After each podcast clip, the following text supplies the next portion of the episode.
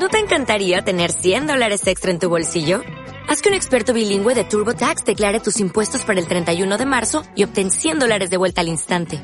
Porque no importa cuáles hayan sido tus logros del año pasado, TurboTax hace que cuenten. Obtén 100 dólares de vuelta y tus impuestos con 100% de precisión. Solo con Intuit TurboTax. Debes declarar para el 31 de marzo. Crédito solo aplicable al costo de la presentación federal con TurboTax Full Service. Oferta sujeta a cambios o cancelación en cualquier momento.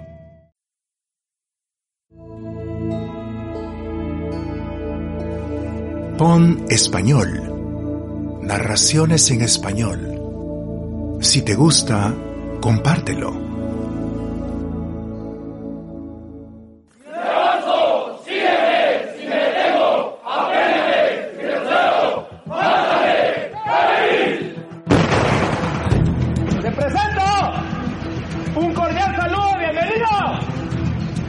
A todas aquellas personalidades distinguidas del Ejército de Guatemala.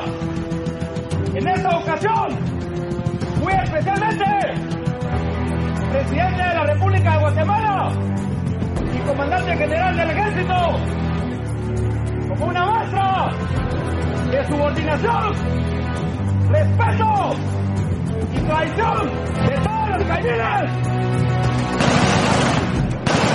¡Sígueme! ¡Si me detengo! ¡Apégame! ¡Si me! ¡Suéltame! ¡Chao, con permiso, señor presidente!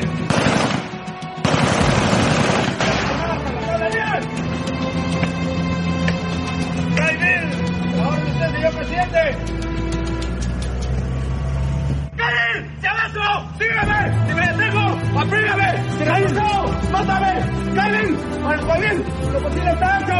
¡Imposible será! ¡Siempre atacón! ¡Siempre avanzar! ¡Como usted le desordre! ¡El Kevin será!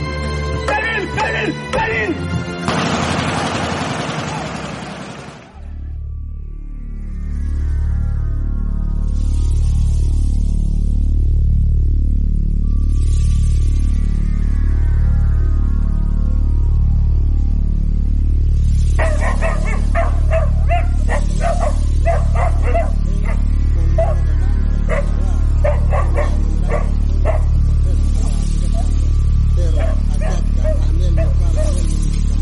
La noche entera.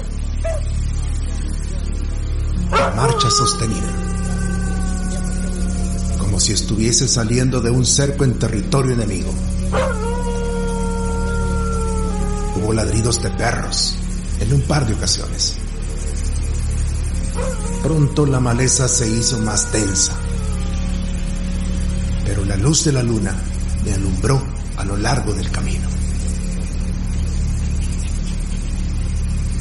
Cuando empezaba a amanecer, me volteé. El mar quedaba en la lejanía y unas montañas oscuras se empinaban frente a mí.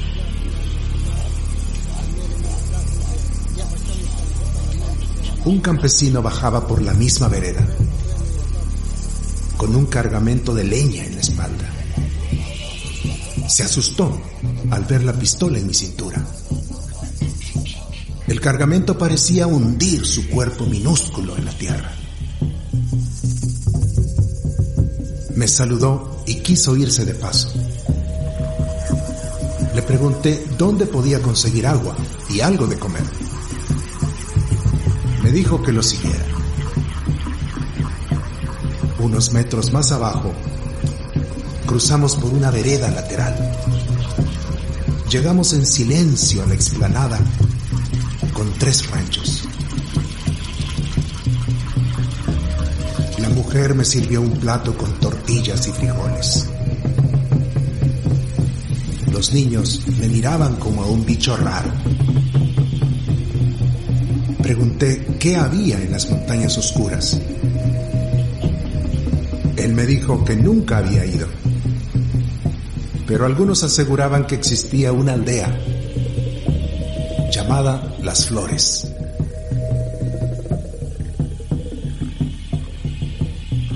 Le indiqué que necesitaba un machete. Pensé borrarlos, pero eran muchos y terminaría dejando más huellas. Al partir, le advertí al sujeto que yo no existía. Subí colinas a lo largo del día, descansando cuando encontraba un riachuelo. Un volcán humeante, encaramado a mi derecha, me servía de guía. Al atardecer ya caminaba entre pinos. El aire era templado, de olores fuertes. La noche recostado en la horqueta de un conacaste. Dormí, pésimo. Por la mañana desemboqué en unos cafetales, enanos, sembrados en líneas paralelas. Avancé con facilidad hasta topar con un grupo de cortadores. Les dije que iba hacia la aldea Las Flores, pero necesitaba comida. Me miraron con temor. Uno de ellos sacó tortillas y volteó hacia las montañas más altas. Pregunté cuánto me hacía falta. Dijo que con suerte dos días. A media tarde, los cafetales quedaron atrás. Ahora, la vegetación se tornó tupida, con grandes árboles repletos de lianas. Pero la vereda seguía precisa. Caminé hasta que oscureció. Esta vez limpié un pedazo de terreno y chapó de ramas para montar un pequeño cerco.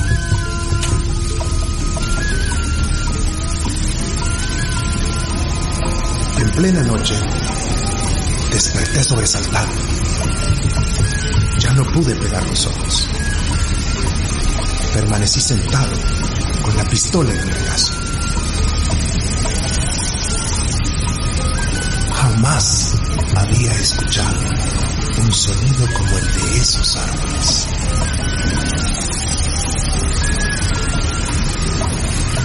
Yo había peleado la guerra y luchado en una región donde no había semejantes montañas.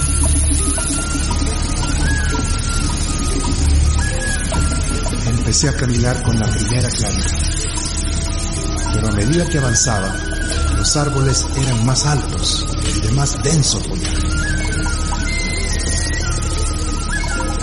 Nunca terminó de entrar el sol y perdí de vista el volcán. Vereda continuaba hacia arriba, cada vez más estrecha. Pronto tuve que emplear a fondo el machete. Consumí en esa faena las horas, hasta que de pronto salía un claro. Una extensa llanura de zacata peinada por la la cumbre de esa montaña. Distinguí a mi derecha y casi a mi altura el cono humeante del volcán y adelante la cumbre más alta, la aldea hacia donde dirigí mis zancadas.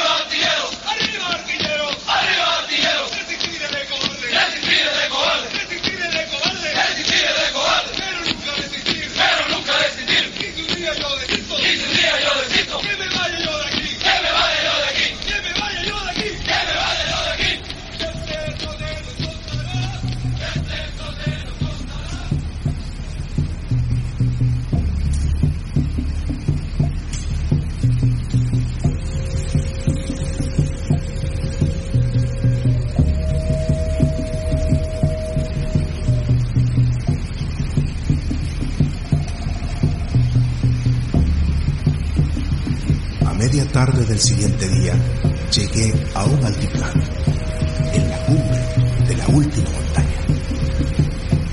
Exhausto, con los zapatos destrozados y la ropa desgarrada.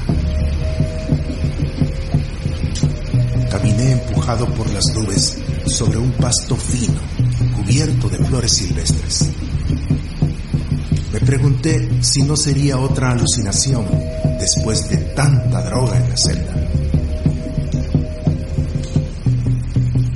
Pero ahí estaban las cabañas y esos dos tipos que, con sendos AK-47, me encañonaban desde mis flancos. Ensarté el machete en el suelo y alcé las manos. El más joven se acercó a registrarme y me quitó la pistola. El otro, el del bigotito, ordenó que me metiera una cabaña. Con la boca del fusil en mis riñones.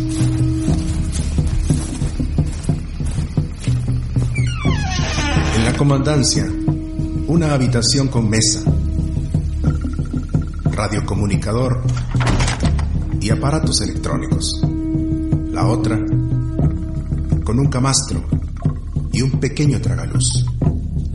En esa especie de calabozo me encerraron. Una vez tirado en el camastro, mis músculos se aflojaron. Tuve hambre y frío. Empezaba a tiritar cuando los tipos volvieron.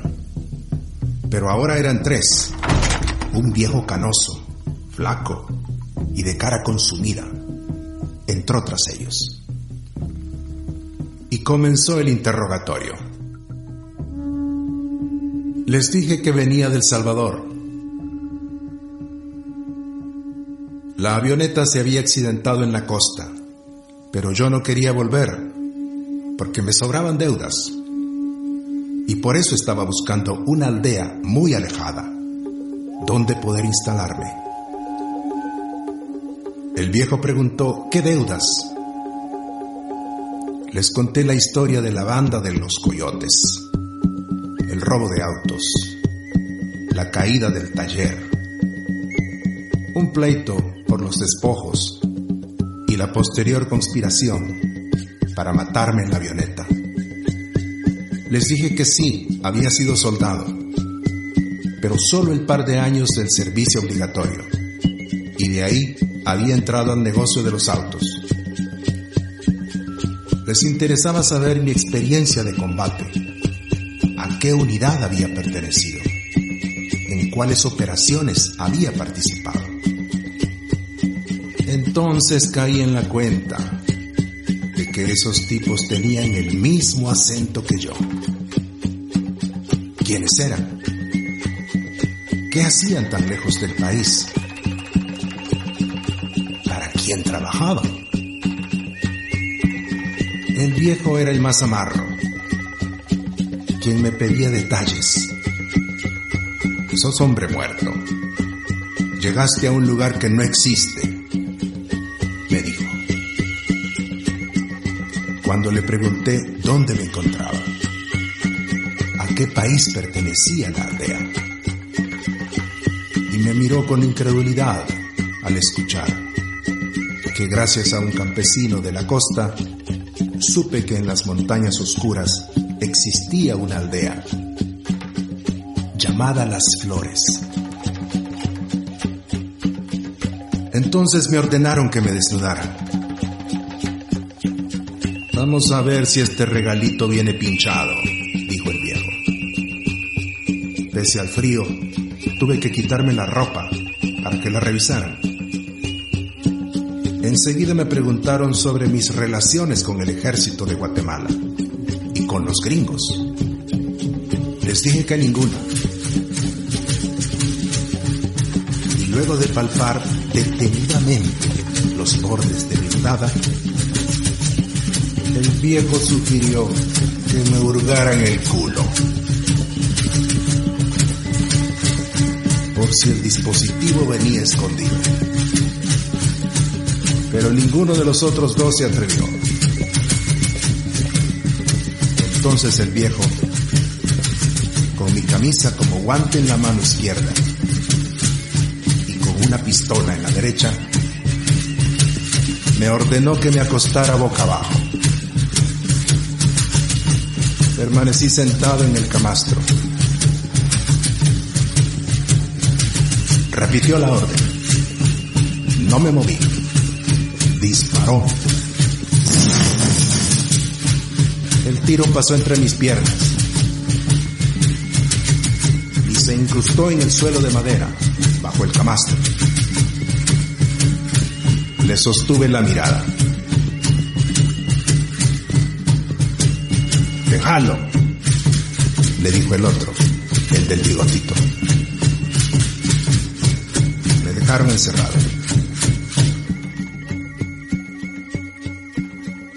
Pronto, el más joven trajo comida y un poncho para el frío.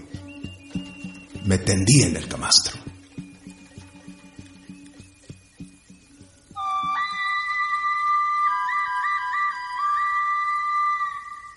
Desperté con más hambre. En la habitación de al lado, el viejo se comunicaba en clave.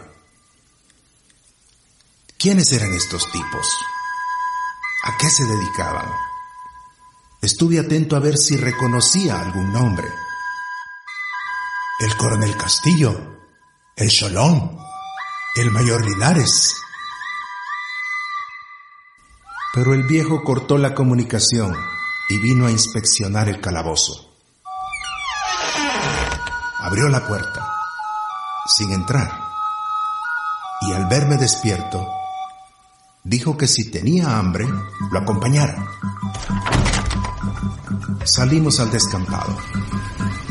La misma luz difusa, el mismo frío, las nubes golpeándome el rostro, el suelo tapizado de florecillas silvestres. Entramos a otra cabaña. Era la fonda, donde una media docena de tipos comían, incluidos los dos que me habían capturado. Me vieron pasar en silencio, midiéndome. El viejo me llevó a una mesa aparte, cerca del fogón, y me repitió que yo era hombre muerto. Me andaban buscando por toda la zona de la costa. Un helicóptero había rastreado hasta en la parte baja de la sierra. Pronto descubrirían mi ruta. Vendrían a las flores y ellos tendrían que entregarme. Le pregunté qué había al otro lado de las montañas. Más montañas y selva, dijo. Ellos aún no habían decidido qué hacer conmigo, continuó el viejo. La gorda del fogón puso tortillas y frijoles sobre nuestra mesa. Pero no tenía muchas opciones. O me dejaban ir con el riesgo de que yo delatara la exacta posición de la aldea, o me entregaban a mis enemigos vivo, o mejor muerto. O me escondían y se convertían gratuitamente en enemigos de mis enemigos porque yo debía ser un tipo importante para mis perseguidores, según se desprendía del operativo montado para buscarme, y de las transmisiones que el viejo había descodificado. Yo tenía otra desventaja. No había sido franco.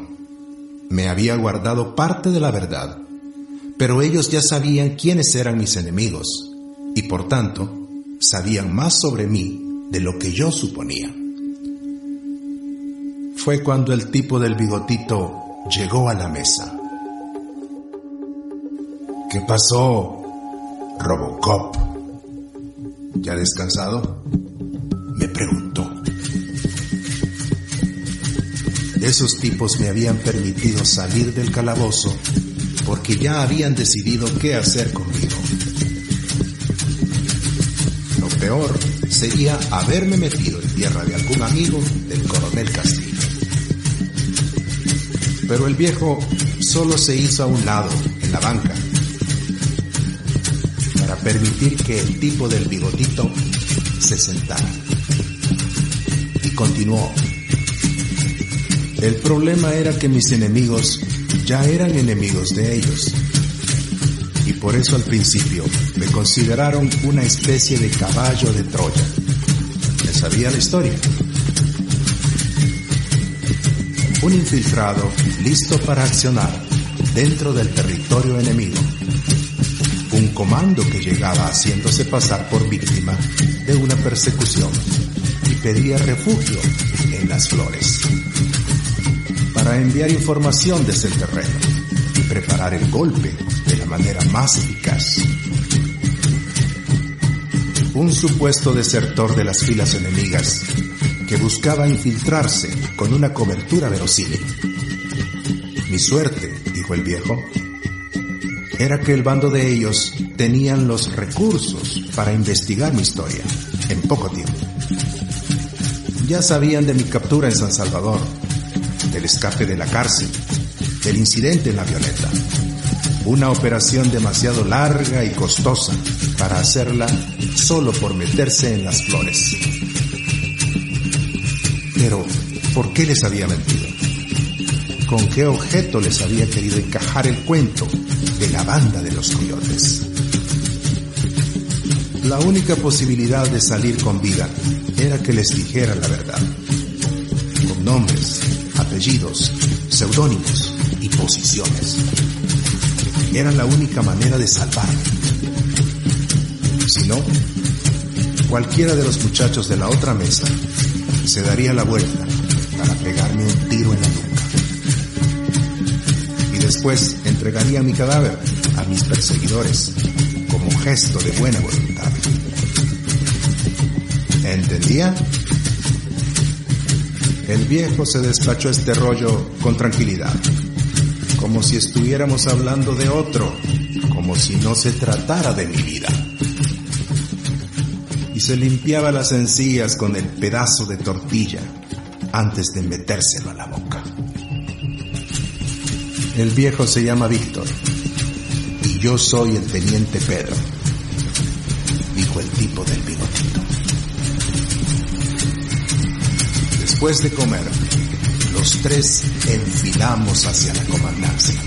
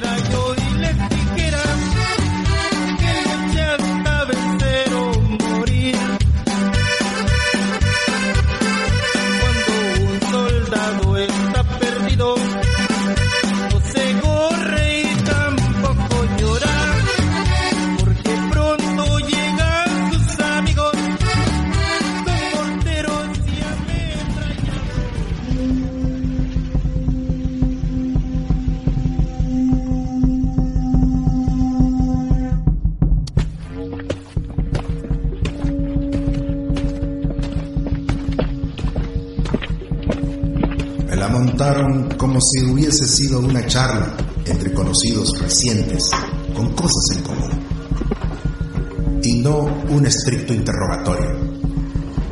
Nos sentamos alrededor de la mesa de la comandancia con una garrafa de ron que el viejo sacó de un armario. El teniente Pedro me devolvió mi pistola, la que le había arrebatado a Saúl en pleno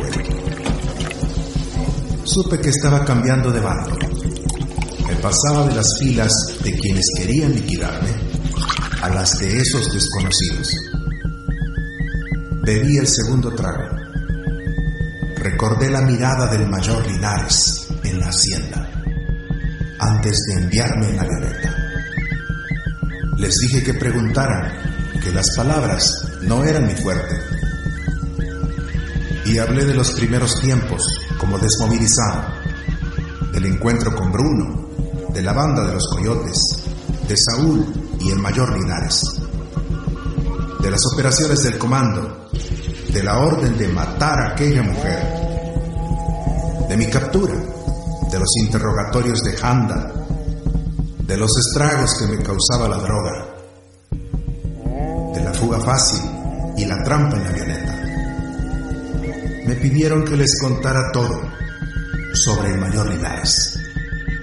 No mencioné lo de Celis, tampoco les revelé que él había dirigido el plan de aniquilación del comandante Isaías, en el que yo había participado. Luego insistieron en que les detallara lo de los furgones, de dónde salían, qué contenían, dónde los entregábamos. Les expliqué que solo hubo una operación, porque enseguida vino la orden de aniquilar a esa mujer y mi captura inmediata. El viejo servía el ron como si fuera horchata, pero solo él y yo lo bajábamos. El teniente Pedro se pasó sorbiendo de a poquito del mismo vaso durante toda la jornada, atusándose el bigotito. Casi no preguntaba. A veces tomaba notas. En algún momento, el viejo dijo que nunca había terminado de acostumbrarse a Guatemala. Comenté que a mí tampoco me gustaban los indios de inmediato me encontré hablando de mi estadía como escolta del coronel Castillo, del cholón, del enfado del mayor Linares, porque yo me había regresado de Guatemala sin autorización. Pronto hubo mapas sobre la mesa, la exigencia de precisión, el tono severo. Tuve que recordar las distintas fincas en que había estado cada una de las casas de la ciudad que había visitado, las rutas de acceso, los dispositivos de seguridad, el funcionamiento de las escoltas, las costumbres del coronel y del shalom. Estos eran los enemigos que compartíamos, quienes me habían estado rastreando en la costa y en las estribaciones de la sierra en apoyo al mayor Linares. Ya había oscurecido cuando comenzamos los brindis. El viejo me declaró solemnemente incorporado a lo que llamaron la corporación del tío Pepe y aseguró que pronto tendría oportunidad de vengar la traición que había sufrido, de comprobar que el tío Pepe era un jefe auténtico, leal, con principios y no un mugroso traidor como el mayor Linares o como el coronel Castillo y el Shalom.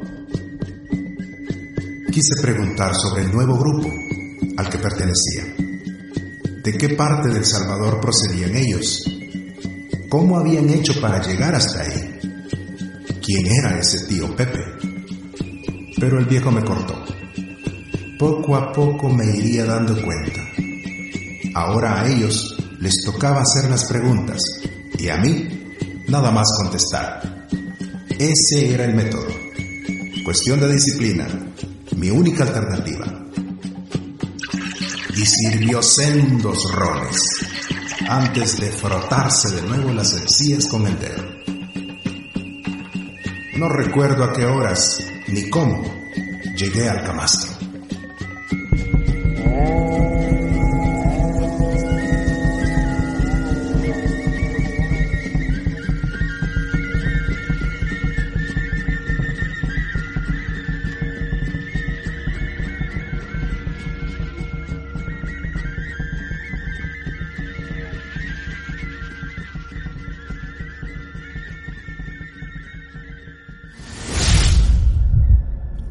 Leamos español. Pon español blog.